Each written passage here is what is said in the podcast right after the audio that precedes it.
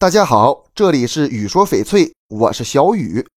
翡翠名字里有一个“翠”字，平时只要提起翡翠，大家脑海里呈现的都是翠绿的颜色。但如果我跟你说翡翠还有蓝色的，你信吗？今天咱们就来说说蓝水翡翠，它是翡翠中一个比较稀有的品种。蓝水翡翠顾名思义，包含了蓝和水两层含义。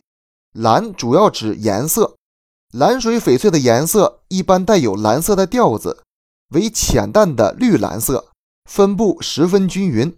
虽然颜色会有浓淡的变化，但浓淡之间过渡均匀柔和，几乎看不到色根。根据颜色的浓淡，可以将它分为浅蓝水、淡蓝水和淡淡蓝水。但是值得注意的是，在翡翠当中，纯正的蓝色翡翠几乎是没有的。一般蓝水翡翠的种水能达到玻璃种的非常少，大多数都是冰种或者糯种。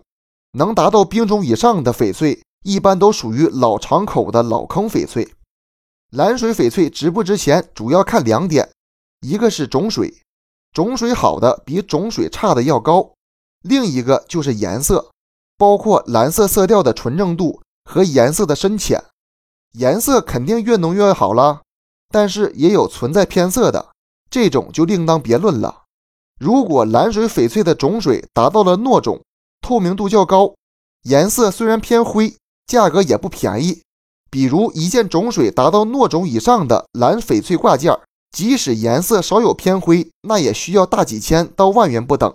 蓝水翡翠很少有达到玻璃种的，一般能达到玻璃种的，就算颜色稍微偏灰，也值个几万、十几万。